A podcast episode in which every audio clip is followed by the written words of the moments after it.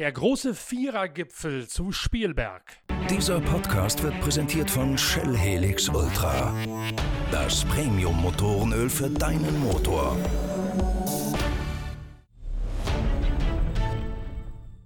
Jetzt kommt alles auf den Tisch. Zwei Tage nach dem ersten Formel 1 Grand Prix des Jahres rufe ich, Pitwalk-Chefredakteur Norbert Okenga, zum großen Expertengipfel, um die Geschehnisse beim Comeback der Formel 1 nach Corona zu beleuchten. Mit dabei in diesem Format gleich drei hochkarätige Gesprächspartner. Zum einen unser Stammgast, unsere Pitwalk Formel 1 Reporterin Inga Stracke. Dann ebenfalls dabei Lukas Luhr, mit dem wir ja bereits einige interessante Talks zum Thema Formel 1 und Rennsport allgemein allgemein geführt haben. Und neu in dieser Runde der Formel 1-Experten Timo Rumpfkeil, der in Oschersleben in der Magdeburger Börde eines von Europas besten Nachwuchsformelteams unterhält. In Rumpfkeils Team Motopark haben sowohl Spielbergsieger Valtteri Bottas als auch Max Verstappen einst ihr Rüstzeug erlernt für die heute höchst erfolgreiche Formel 1-Karriere. Wer, wenn nicht Timo Rumpfkeil, weiß also genau, wie gut Valtteri Bottas tatsächlich ist und was Max Verstappen auszeichnet. Im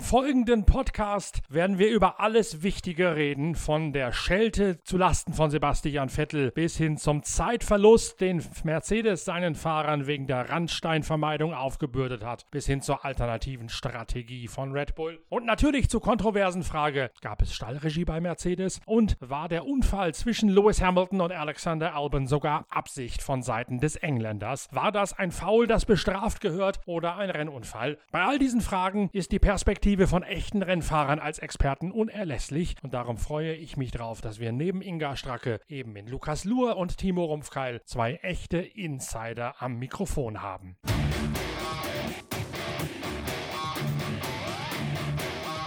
Diesen Podcast könnt ihr übrigens auch auf dem YouTube-Channel der Zeitschrift Pitwalk als Videokonferenz sehen. Wenn ihr also lieber bewegte Bilder dazu haben möchtet, statt nur unser Online-Radio, dann geht schnell rüber auf YouTube, gebt dort in die Suchmaske Pitwalk ein, dann kommt unser Channel der Zeitschrift Pitwalk direkt ganz oben und das jüngste Video, das ihr dort seht, das ist dann seit heute 11.30 Uhr der Talk mit Timo Rumpfkeil, mit Inga Strake und mit Lukas Luhr. Auf diesem YouTube-Channel gibt es noch eine ganze Menge weiterer interessanter Filme, die wir im Videokonferenzformat für euch produziert haben. Beispielsweise auch einen Hausbesuch beim Team von James Glickenhaus. Das ist der GT3-Schreck beim 24-Stunden-Rennen auf der Nordschleife. Glickenhaus hat uns durch seine spektakuläre Oldtimer-Sammlung geführt und das Ganze mit einem echten Audiokommentar hinterlegt überlegt. Wir haben auch bei Timo Rumpfkeils Team Motopark schon mal hinter die Kulissen und in die Werkstatt schauen dürfen. Und wir haben eine ganze Menge Talk-Formate, nicht nur mit Inga und Lukas, sondern auch mit den wichtigsten GT3-Piloten von der NLS und dem VLN-Comeback. All das findet ihr im YouTube-Kanal der Zeitschrift Pitwalk in Ergänzung zu dem Talk jetzt mit Inga Stracke, Lukas Luhr und Timo Rumpfkeil.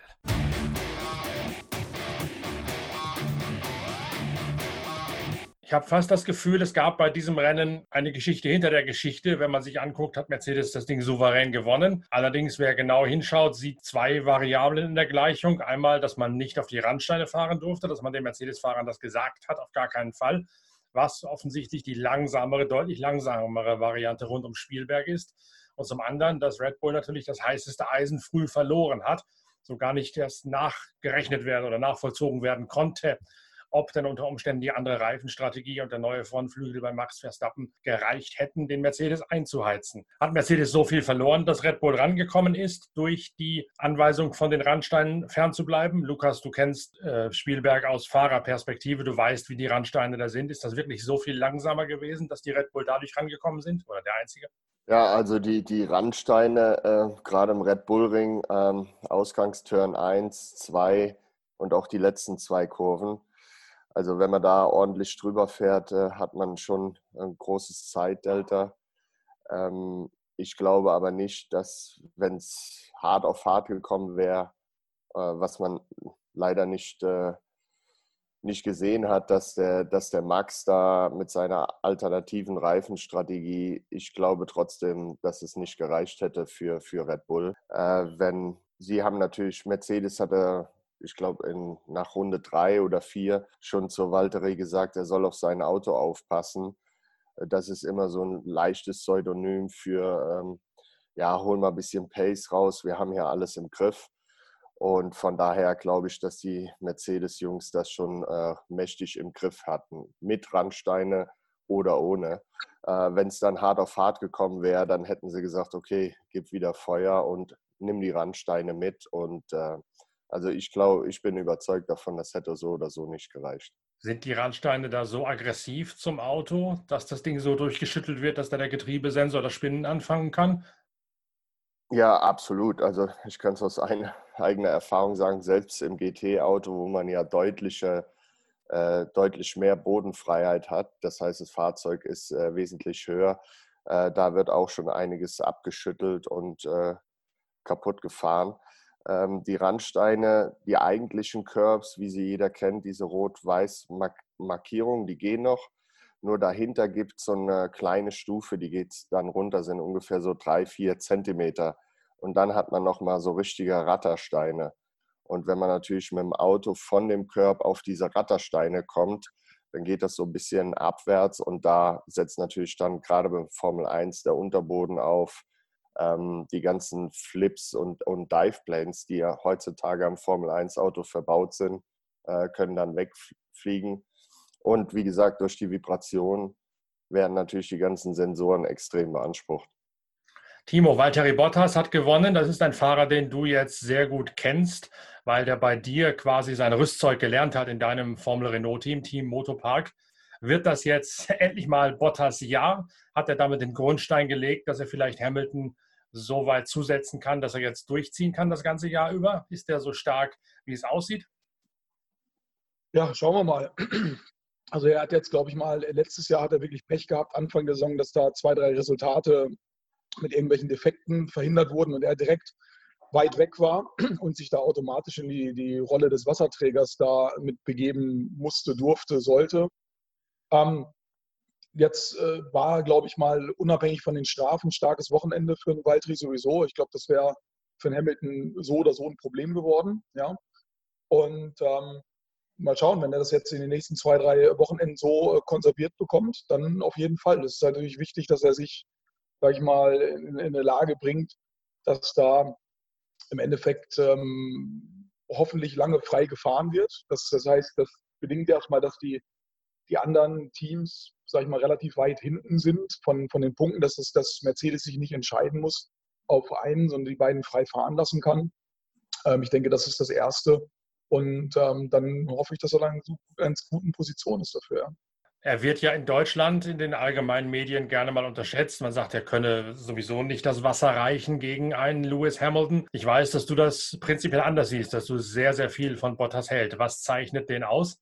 In den, in den, in den deutschen Medien, äh, in den englischen Medien wird er deutlich besser dargestellt, den ich vielleicht manchmal ein gutes Stück weit mehr Fachkompetenz dort unterstellen möchte. Ja, das ist eine. Ähm, ich kann halt nur aus der Zeit, wo er bei uns gefahren ist und wo wir ihn, sag ich mal, noch im sehr engen Kontakt äh, Richtung ähm, Formel 3, GP3 und, und nachher auch bei Williams, ähm, da war ich dann noch relativ involviert und es ist halt so, dass der halt einfach eine, eine extreme Nervenstärke hat ähm, oder, oder gar keine Nerven vielleicht. Ähm, ähm, immer, wenn es auf den Punkt die Leistung äh, kommen soll, ruft er die ab. Und ähm, macht halt eine sehr niedrige Fehlerquote. Und das ist halt einfach in der Summe ein Thema, was halt ähm, über eine Saison ganz klar ähm, Ausschlag geben kann. Natürlich ist dafür auch immer das Umfeld da ähm, und äh, das Wissen, sage ich mal, dass im Hintergrund ein Team ist, was äh, da 100 Prozent für ihn arbeitet und, und, und auch, auch, unterstützt.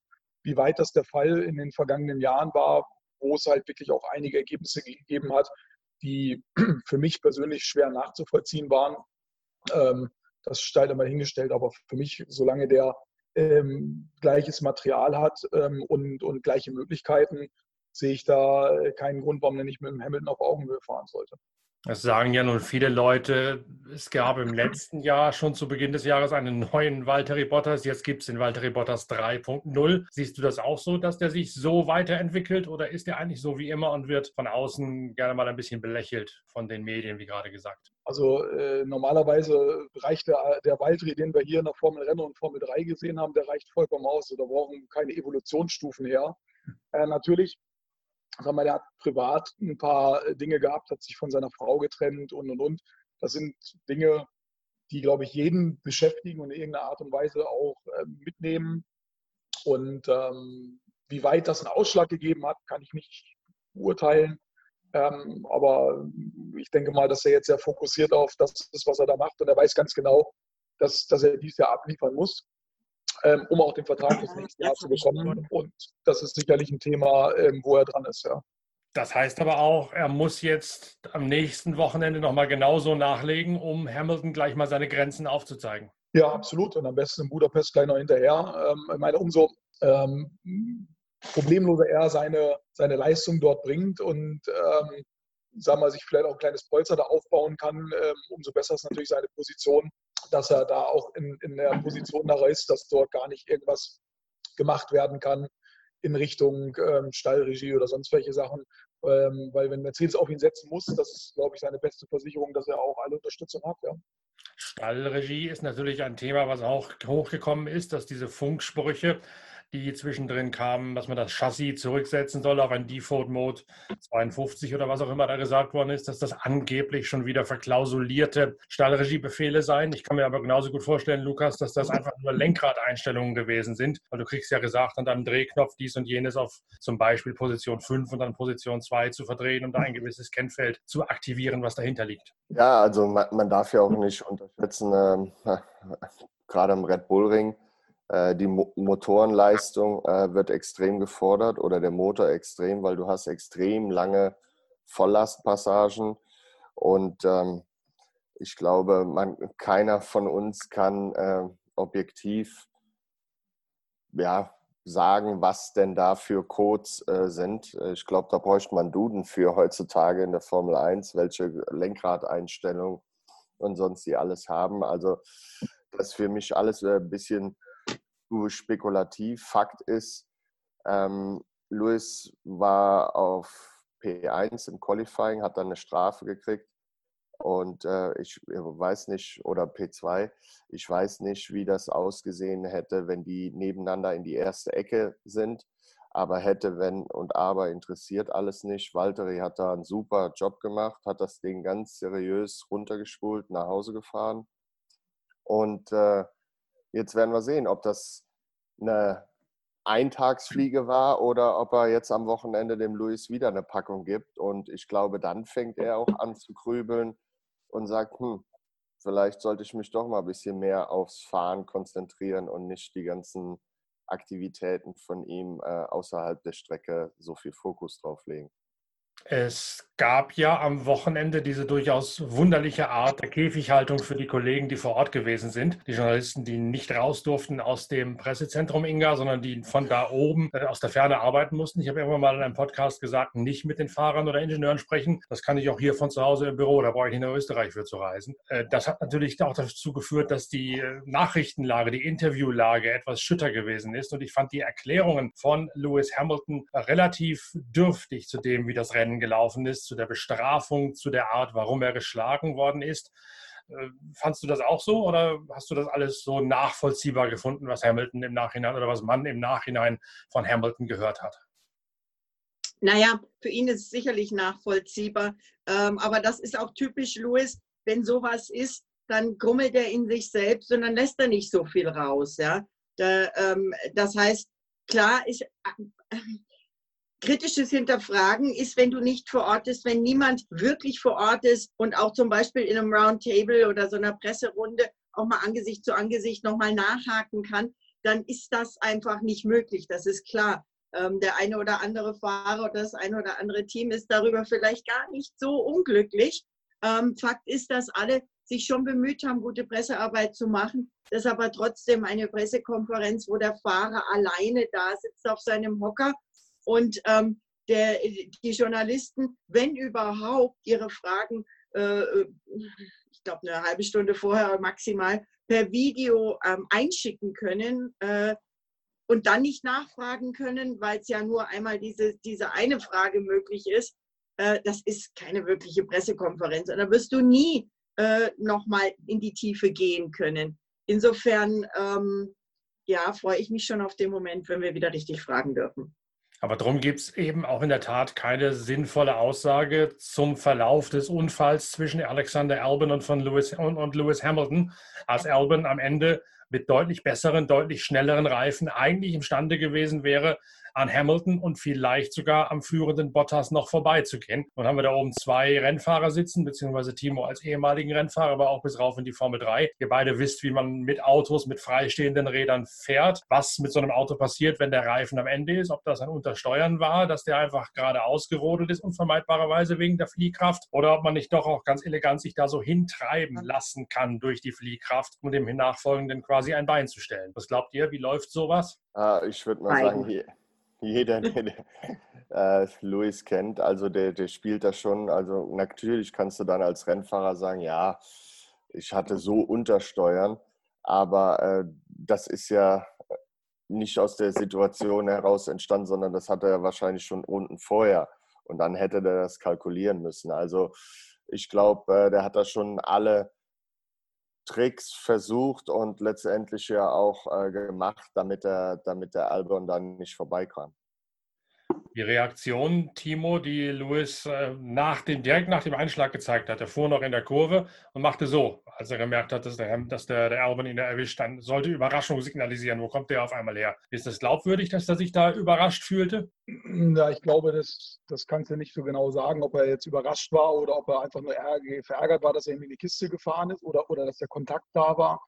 Das ist ja was, was du im Auto oft sehr subjektiv anders wahrnimmst, als wenn du es dir nachher nochmal reflektierst. Ich meine, das ist ja ein Thema, was wir mit unseren, unseren Nachwuchsfahrern oft haben, dass sie in der Hitze der Situation Sachen anders einschätzen, guckst es dir an und dann ist es wirklich anders. Und das wird dem Lukas genauso gegangen sein wie mir, wenn du selber gefahren hast und es nachher nochmal reflektiert hast, ähm, dass du die Situation vielleicht einfach im zweiten Durchgang anders bewertet hättest. Das ist, glaube ich, normal.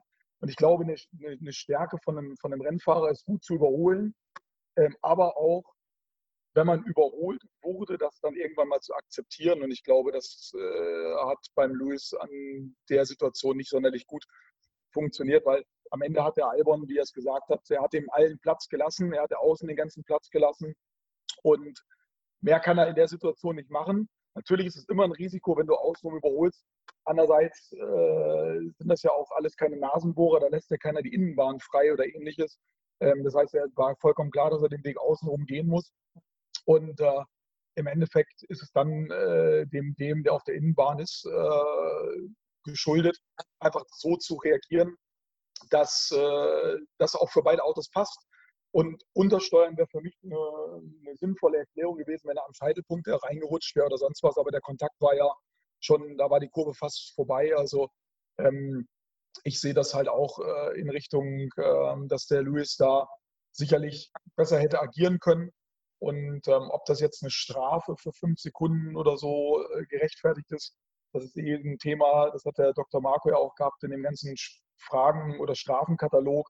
Da gibt es, glaube ich, auch so ein paar Sachen, die ein bisschen revisionsbedürftig sind, weil äh, fünf Sekunden für jemanden, der dem anderen das Rennen komplett kaputt macht, ist natürlich auch immer eine Sache, wo, wo das Verhältnis irgendwie, sagen wir mal, sicherlich aus der Sicht des Betroffenen wenig gewahrt ist. Ja. Muss man denn solche Sachen überhaupt jedes Mal bestrafen? Wir haben das Thema ja mit Sebastian Vettel im vergangenen, war das im vergangenen Jahr in Montreal oder schon ein Jahr davor, wo äh, der abgekürzt hat und versucht hat, wieder auf die Strecke raufzukommen und danach auch bestraft worden ist ist tatsächlich aus Rennfahrersicht, Lukas oder Timo, jede so eine Aktion, die in der Hitze des Gefechts passieren kann, gleich eine Strafe wert? Oder sollte man da nicht tatsächlich sagen, man muss schon den typischen sauer Markenpokaltreffer hinten auf die Ecke, den muss man erkennen, aber jede kleine Rangelei oder ein, ein Ausweichmanöver, eine Notwehr muss nicht unbedingt gepfiffen werden. Also ich sehe das, also Entschuldige, dass ich mal gerade reingreife, Lukas. Also für mich ist es halt so, wir haben das mit der 4 ja nun lange in der 4 Formel 3 und, und, und äh, allen Serien dort gehabt und die haben halt dort sich auf die Fahne geschrieben, überall, wo ein Kontakt ist, dass das untersucht wird und dann gibt es wahrscheinlich so einen inneren Kodex auch, dass da immer eine Bestrafung her muss. Ich finde halt, dass es deutlich überreguliert ist, das ganze Thema. Und das Hauptproblem ist eigentlich, wenn sie es mit Augenmaß hinbekommen würden, immer konstant zu bestrafen, dann wäre das auch ein Weg, den man machen könnte, wenn man sagt, wir fahren dann Null Toleranz und wollen, dass da kein Kontakt und hin und her ist. Aber leider Gottes äh, ist die Statistik der letzten Jahre ja äh, eigentlich, dass dort trotzdem, dass dort permanente Stewards sind, dass dort ein permanenter Rennleiter ist, dass dort doch identische und vergleichbare Situationen deutlich unterschiedlich bewertet werden. Und ich denke, das ist halt ein Hauptproblem bei der ganzen Geschichte. Für mich äh, wäre das sicherlich besser, wenn man da frei fahren würde und solche Sachen, wie wir es da gesehen haben, vielleicht gar nicht ähm, äh, reguliert werden. Äh, nur wenn halt wirklich einer sich richtig in die Kiste fährt. Aber das ist dann eine, eine Sache, die, äh, sag mal, die äh, vier halt für sich entscheiden muss und die möchten am liebsten, dass sich niemand in die Kiste fährt, wenn einer zwei Zentimeter neben der Strecke ist, dass sie das auch bestrafen können äh, und wenn einer nur zwei Millimeter daneben ist. Äh, letztendlich hapert es halt daran, wie es entschieden wird, wie die Beweisführung ist und das ist einfach zu dürftig und zu äh, wachsweich bei dem ganzen Thema. Und deswegen bringen die sich selber halt auch immer in Situationen, die halt immer ein bisschen, äh, wie soll man sagen, ähm, nach außen hin bisschen hilflos wirken. Also ich finde es halt schade, wenn so vergleichbare Sachen dann immer unterschiedlich bewertet werden, weil natürlich auch für den Fahrer und fürs Team, du kannst ja gar nicht sagen, was sollst du denn dem Fahrer sagen in der Situation, wenn es heute so entschieden wird und morgen so. Ja. Lukas? Ja, ich muss, muss dem Timo da absolut recht geben. Also das Problem ist, ich glaube, man muss da deutlich unterscheiden. Also wenn einer jetzt von hinten mit Anlauf und sagt, äh, send him und fährt ihm voll durch die Karre, gehört für mich bestraft. Ähm, letztendlich ist das Motorsport, egal ob das in der Formel 1 ist oder in, in Nachwuchsserien, äh, wenn sich zweimal seitlich berühren und man sagt, okay, das war Rad auf Rad, das ist ein bisschen Kontakt, da finde ich, müsste nicht bestraft werden. Und wenn so eine Situation wie mit Vettel, der da kurz äh, ja, die Strecke verlässt, weil er halt in Schwierigkeiten ist beim Einlenken und das Heck bricht aus, äh, wie der Timo sagt, da sitzen permanente Stewards, da sitzen auch Ex-Fahrer, äh, die da die Entscheidung mittreffen. Und äh, ich habe manchmal so ein Gefühl, die haben über die Jahre vergessen, wie es ist, im Rennauto äh, zu fahren und bestrafen dann Dinge, die meiner Meinung nach einfach nicht bestrafenswert sind. Und das Hauptproblem, gebe ich Timo auch recht, was er da sagt, du hast halt keine Konstanz. Einmal fahren sich zwei ein bisschen ins Auto, da wird nichts bestraft. Beim nächsten Mal gibt es tierische Strafen. Dann fährt einer fünfeinhalb Zentimeter über die Streckenbegrenzung, das geht noch. Bei sieben Zentimeter äh, kriegst du eine Verwarnung. Also da müsste generell ein bisschen mehr äh, ja, Konstanz sein, dass die Fahrer genau wissen, pass auf, bis hierhin kann ich gehen. Wenn ich einen Schritt rüber gehe, gibt es eine Strafe. Punkt, Ende aus. Und immer dieses aber das ist so ein bisschen wie im Fußball, ähm, würde ich sagen, das ist, gibt halt Stoff für Diskussionen. Wir diskutieren jetzt auch darüber. Im ähm, Fußball, wenn du die, den Kamerabeweis hast, da gibt es keine Diskussion mehr. Also ich glaube, der Sport lebt auch irgendwie ein bisschen davon, aber teilweise ist es halt schon nervig und macht auch meiner Meinung nach unnötig die Rennen kaputt. Die Diskussion darüber, Inga, tobt ja nun schon sehr, sehr lange, nicht erst seit Montreal mit der Vettelnummer da. Gibt es denn da irgendwann mal eine Entscheidung in die eine oder andere Richtung oder wird das einfach immer laufen gelassen im Formel-1-Fahrerlager und man sagt, naja, wir haben diese Direktive, wir haben es ja quasi auch normiert, Vergehen so und so bringt so und so viele Sekunden oder diese und jene Buße und das bleibt jetzt auf alle Ewigkeit so. Also erstens mal der Kamera, Kamerabeweis, Gott, schweres Wort. Der Kamerabeweis, weil du den ansprichst, Lukas, ähm, das fand ich ja ehrlich gesagt, naja, witzig ist vielleicht das falsche Wort, aber ähm, der hat ja nun dazu geführt, dass kurz vor Rennstart ähm, äh, Red Bull nochmal am Sonntag früh eine Beschwerde eingelegt hat, wegen eben Louis schnellen Fahrens unter Gelb und ähm, eine neue Kamerasicht, die ähm, offensichtlich der Rennleitung direkt nach der Qualifikation so nicht vorgelegen hatte, hat dann bewiesen, ja, er hätte tatsächlich langsamer machen müssen. Da war definitiv gelb. Und dann wurde er ja wirklich relativ kurz vor Rennstart zurückversetzt. Ähm, das so viel zum Kamerabeweis. Und zum Thema ähm, mit, diesen, mit diesen Strafen. Ich glaube schon, dass sie daran arbeiten und überlegen. Ein Teil war jetzt zum Beispiel, dass sie am Red Bull Ring die Curbs zum Teil entschärft haben, stattdessen dort äh, neue Sensoren eingesetzt haben, die ganz klar ähm, angezeigt haben, wer dieses Track Limit überschritten hatte und wer nicht. Deswegen haben wir, das hat man nach außen gar nicht so viel mitgekriegt, aber ich hatte, glaube ich, eine ganze Seite voll äh, eingehende E-Mails, zum äh, Track Limit äh, äh, Vorfällen während der Trainings, aber dann auch während der Quali. Und ähm, da wird schon einiges getan. Äh, dass, ob das so, so die, diese Track Limit Sensoren so sinnvoll sind oder ob man, wie manche Fahrer sagen, doch nicht einfach wieder knallhart ein Kiesbett hinmacht und wer drüber kommt, landet im Kies und das Rennen ist aus. Ähm, das ist dann die Frage. Aber ich glaube, auf der anderen Seite ähm, hat man jetzt akut in der Formel 1 erstmal andere Sorgen, nämlich die, überhaupt die Rennen hinzukriegen, dass es weitergehen kann. Sie haben jetzt äh, das erste weltweite große Event, nicht nur Sport, sondern grundsätzliche Event, meiner Meinung nach äh, mit Bravour, grundsätzlich gesehen mit Bravour geschafft und auf die Beine gestellt. Und ähm, jetzt muss es da erstmal weitergehen, dass wir überhaupt einen Sport haben. Glücklich, dass es so viele ähm, Beschwerden dann auch gab und, und man wieder auf Ergebnisse warten musste und Änderungen warten musste, war das nicht unbedingt. Ähm, und ähm, ich äh, finde es auch immer wieder interessant. Wir diskutieren jetzt hier über Louis, finde ich super. Ähm, in, der, in der Weltpresse wurde vor allem von den Engländern zum Beispiel extremst auf Vettel eingeschlagen, der ja den Sainz, wenn man das anschaut, überhaupt nicht berührt hat. In, also jetzt nicht Montreal, sondern eben jetzt im Spielbergrennen der hat sich äh, selbst einfach rausgedreht.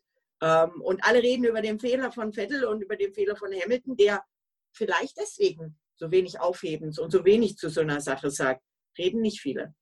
Ja, Vettel hätte ich sowieso noch auf dem Zettel gehabt, logischerweise, denn das Thema muss man streifen. Wir haben ja vorher gedacht, Ferrari könnte nachgerüstet haben in der Corona-Pause.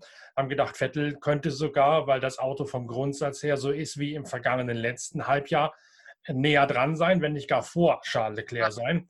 Aber das war nun offensichtlich ein völliger Schlag ins Wasser, diese Prognose, Lukas.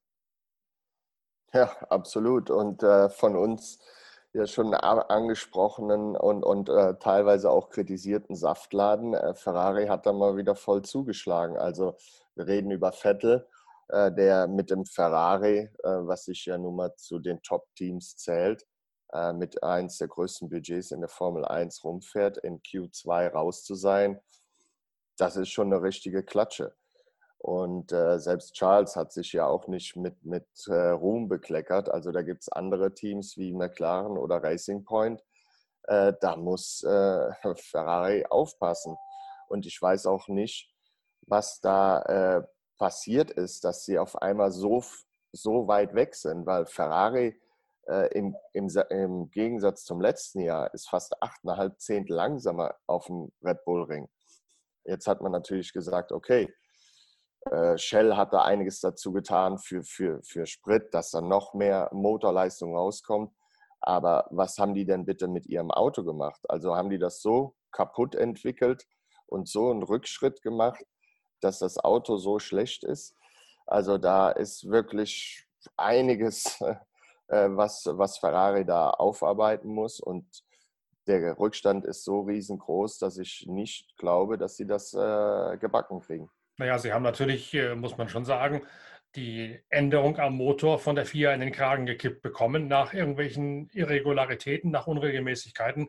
Mir hat eine, eine, gute Quelle, aber eine unbestätigte Quelle gesagt, die haben das äh, Fuel Flow Meter, also das Messgerät, was den Volumenstrom im Benzinkreislauf misst, das haben sie ganz geschickt mit kleinen Stromstößen unter Impulse gesetzt, sodass da die Messgenauigkeit beim Volumenstrom nicht mehr gegeben war und das einfach eine höhere Durchflussrate gegeben war. Das heißt, sie konnten mit höheren Einspritzdrücken arbeiten im Motor und hatten bis zu dieser Klarstellung der Regularien oder der Zulässigkeit einfach deswegen mehr Motorleistung, was ja durchaus sein kann. Das würde dazu passen, dass sie sagen, wir wollten mehr Abtrieb aufs Auto geben für dieses Jahr, mussten aber dann gleichzeitig die mehr Motorleistung, mit der sie durch den Abtrieb hindurch hätten fahren können, das ganze Ding durchschieben können, wieder zurücknehmen. Das würde eigentlich zu dem passen, was wir da jetzt sehen.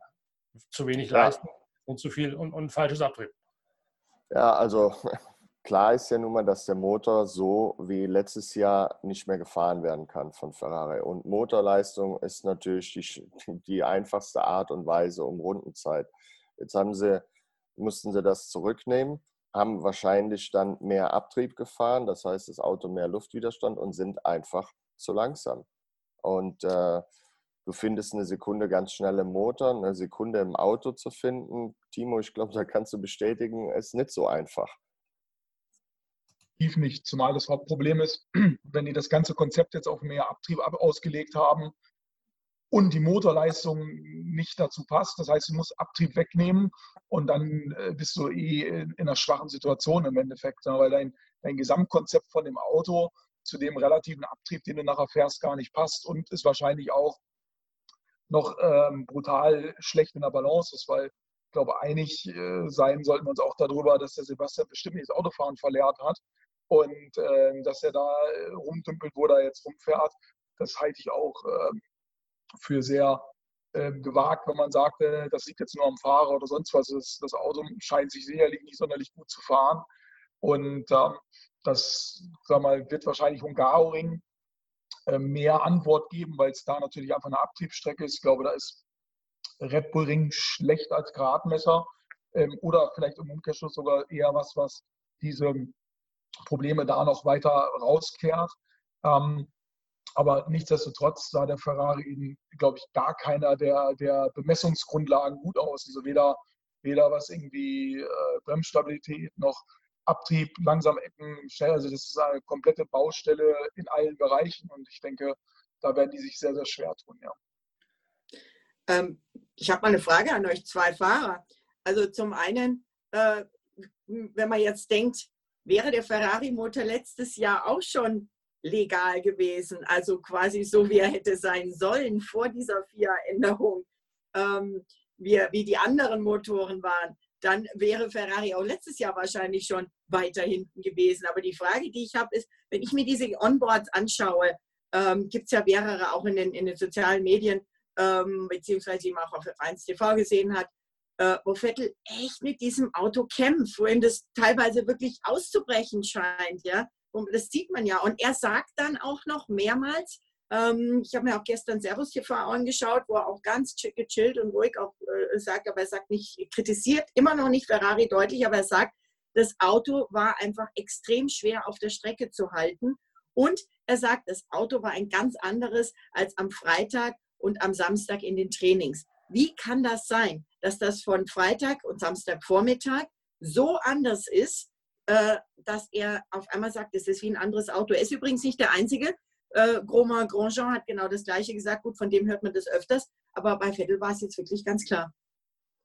Ja, das spielen natürlich viele Faktoren eine Rolle. Äh, Streckentemperatur, auch der Luftdruck. Äh, die Formel 1 ist nun mal aerodynamisch sehr, sehr anfällig. Wenn du dann äh, anderen Luftdruck hast, andere Reifentemperaturen, dann verändert sich minimal deine Fahrzeughöhe oder der Rake. Das heißt, wie die Vorderachse zur Hinterachse steht. Und man hat bei Vettel ja ganz deutlich gesehen, er wollte aggressiv einlenken und das Heck vom Auto hat es einfach nicht mitgemacht. Mhm. Und als Fahrer, wenn dir das zwei, dreimal passiert, dann hast du wie so ein bisschen den Schalk im Nacken. Das heißt, du willst jetzt einlenken und weißt aber, ich will auch dahin, da muss ich mit meinem Auto hin, aber wenn ich jetzt so einlenke, dann kommt wieder das Heck und das verunsichert brutal. Und dann nimmst du dich ein bisschen raus. Das heißt, du lenkst nicht so ein, wie du es eigentlich musst. Dann verpasst du ein bisschen den Scheitelpunkt. Und dann am Ausgang bekommst du so ein ja, Snap übersteuern. Und äh, man hat es beim Vettel ja auch gesehen, gerade in Turn 1, der hat, sobald er von der Bremse gegangen ist und wollte den Speed mit durch die Kurve nehmen, äh, ist das Auto ihm ausgebrochen. Und das verunsichert natürlich. Natürlich gibt es Fahrer, die kommen damit besser klar und schlechter klar. Aber generell hat das Auto ein Problem. Und äh, nochmal, also ich glaube nicht, dass ein Sebastian Vettel verlernt hat, wie man Formel 1 Auto fährt. Aber Ferrari hat da definitiv ein Problem. Und ich glaube, sie werden sich extrem, extrem schwer tun, äh, das abzustellen. Ich hatte irgendwann. Norbert sagt ja einfach, oh, Entschuldige, Norbert. Vielleicht für, für Timo eine Frage. Ich hatte mal irgendwann einen Vortrag von Paul Breitner, Fußballspieler aus den Ende der 70er, früher der 80er Jahren, der über Sportpsychologie und das, was in einem Sportler vorgeht, wenn es mal nicht läuft, sehr interessante Sachen gesagt hat. Er hat das äh, 7-1 von Deutschland gegen Brasilien bei der WM von vor zwei Jahren oder so als Vergleich herangezogen und sagte, wenn du als Fußballer da nach, nach einer halben Stunde 4-0 hinten liegst in so einem Spiel, dann ist alles vorbei. Dann willst du nur noch vom Platz und er hat wortwörtlich gesagt, dann willst du nur noch nach Hause zur Mama. Wie kriegt man jetzt, das wird ja beim Formel-1-Fahrer oder bei euch Rennfahrer nicht anders sein, dass der Kopf dann irgendwann sagt, äh, es klappt überhaupt nichts mehr. Wie kriegt man, Timo, dann einen Rennfahrer aus so einer Situation wieder befreit, in der jetzt ja offenbar auch ein Vettel steckt? Ich frage bewusst dich, weil du ja sehr viel mit jungen Fahrern arbeitest, psychologisch betreuen, Einfühlung und so weiter. Naja, ich glaube, der wird sicherlich sehr froh gewesen sein, als er nachher die, die Flagge da gesehen hat am Sonntag.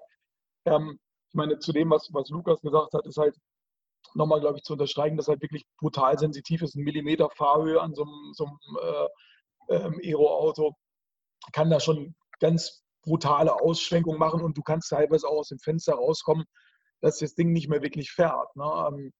Ähm, die Red Bull hat es ja am Samstag auch nicht gut getroffen weil die waren im Verhältnis vom, vom Qualifying her ähm, ja auch weiter weg, als sie hätten sein sollen. Und ähm, das ist einfach ein Thema, äh, da macht ein Millimeter Fahrer rauf oder runter, macht da die Musik und äh, da ist vielleicht auch ein Auto, was ein breiteres Fenster hat, ähm, sicherlich hilfreicher und das scheint bei dem Ferrari nicht gegeben zu sein. Und hinzu kommt noch, dass du natürlich beim Red Bull Ring, wir haben vorhin über das Thema Curbs geredet, kann auch ganz einfach mal sein, äh, dass du dort irgendein Teil kaputt fährst, dass vielleicht ein, ein Frontflügel einen, äh, eine Beschädigung bekommt, dass ein Pushrod irgendwie ein bisschen, ein bisschen ver, verbogen ist und dann diese Probleme natürlich noch exorbitant größer werden. Und wenn natürlich das Auto nicht fährt, ich meine, da kannst du mit vier Armen drin sitzen und das Ding ist halt ganz klar, dass dort ähm, sag mal, das Material nicht gepasst hat und dann kannst du so ein Rennen auch im Endeffekt nur fertig fahren und gucken, dass du das Beste daraus machst aus dem, was du da hast. Ähm, und natürlich ist es schwierig, da, sagen wir so, Sebastian das wieder rauszuholen. Also mal, die Situation ist natürlich denkbar schlechter, kann es gar nicht sein. Er ist jetzt, äh, äh weiß, dass er nächstes Jahr nicht mehr bei Ferrari fährt. Im Hinterkopf wird dort mitspielen, dass, sei mal, der sicherlich nicht mehr den Rückhalt im Team fühlt. Das war ja auch wahrscheinlich der Grund der Entscheidung für ihn, da wegzugehen. Und jetzt müssen sie halt gucken, dass sie ihm halt eine vernünftige Variante präsentieren, warum ähm, das Auto nicht gefahren ist. Also entweder, dass sie vom Setup daneben lagen oder sonst was ähm, oder was kaputt gegangen ist. Und ich sage mal, das ist, glaube ich, das Wichtigste, dass man dort ähm, einfach mal das Thema sauber aufarbeitet, warum dieses Ergebnis zustande gekommen ist und was man abstellen kann fürs nächste Mal. Weil äh, nur auf dem Fahrer da rumzuhacken, das kann ich mir in Italien wohl vorstellen, aber ich glaube, das wird nicht, nicht die, die Lösung sein. Ne? Deswegen äh, ist, glaube ich, da wichtig, wie die agieren und, und ihm halt äh, dort unterstützen. Erstmal, dass das Material passt, dass er da Leistung bringen kann und in der Aufarbeitung der ganzen Geschichte noch. Wobei, weil du sagst, auf dem Fahrer rumhacken, Binotto hat ja nach dem Rennen ganz klar gesagt, naja, Sebastian hat sich, sogar in der offiziellen Pressemitteilung, Sebastian hat sich im Auto nicht so wohl gefühlt, das ist schon eine Watschen.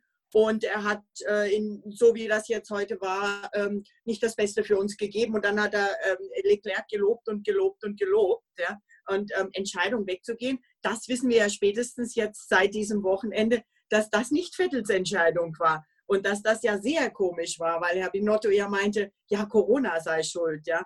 Äh, und ähm, sogar zugegeben hat, dass äh, Vettel einen Grund hat, überrascht oder hatte überrascht zu sein, als man ihm abgesagt hat, weil man eben eigentlich immer damit davon ausgegangen war, dass er die Nummer eins in den Gesprächen um das Cockpit ist und dass man weiterfahren will. Und dazu fand ich jetzt super interessant gestern Abend bei Servus TV Christian Horner, der sagt, wir wussten nicht, dass Sebastian auf dem Markt ist. Wir gingen davon aus, dass er bei Ferrari bleibt.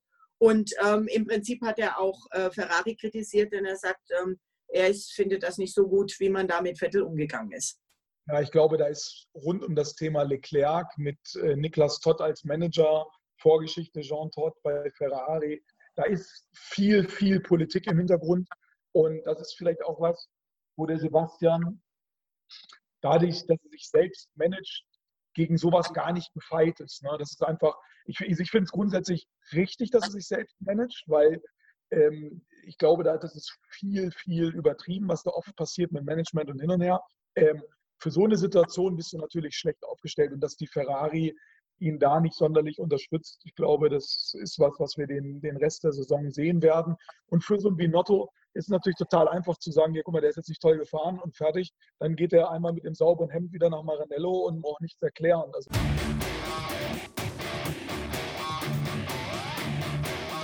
Der nächste große Preis von Österreich, der heißt dann Grand Prix von Spielberg, der heißt dann Grand Prix der Steiermark, steht auch schon wieder bevor und wir werden auf den vielen Formaten, die wir mittlerweile mit Pitwalk bespielen, ganz sicher den ein oder anderen spannenden Inhalt für euch aufbereiten. Wir haben ja auf der Internetseite pitwalk.de mittlerweile auch eine eigene Videosektion, wo ihr kommentierte Videos mit Rennaction oder Hintergründen aus der Formel 1, aus der Indica, aus der Langstreckenszene euch angucken könnt. Dann gibt es sicher auch nochmal einen Podcast vor Spielberg 2 und irgendwann ist auch nochmal der nächste YouTube-Talk an der Reihe. Bis dahin bitte ich euch herzlich, gebt uns positive Bewertungen, abonniert uns sowohl bei den Podcasts als auch beim YouTube-Channel der Zeitschrift Pitwalk und teilt diese Inhalte mit all euren Freunden, von denen ihr wisst, dass sie sich auch für Autorennen, für Motorsport, für Sebastian Vettel und Konsorten interessieren. Je mehr Hörer und Zuschauer wir haben, je mehr Leute von unseren Aktivitäten wissen, desto besser für uns und desto mehr lohnen sich die ganzen schweißtreibenden Arbeiten, die wir in unsere verschiedenen Formate reingesteckt haben. Wir hören uns bald wieder mit dem nächsten digitalen Format der Zeitschrift Pitwalk oder wir lesen uns im Editorial auf Seite 3 von Ausgabe 55 von der Zeitschrift Pitwalk, denn die gibt es ja mittlerweile seit Freitag auch im ganzen deutschsprachigen Raum im Handel. 180 Seiten Motorsportjournalismus vom Feinsten mit viel Formel 1, viel Motorsporthistorie, Langstreckensport, Rallye, alles was das Herz begehrt. Das könnt ihr in der Zeitschrift Pitwalk nachlesen und wir sehen uns dort auf Seite 3 im Editorial.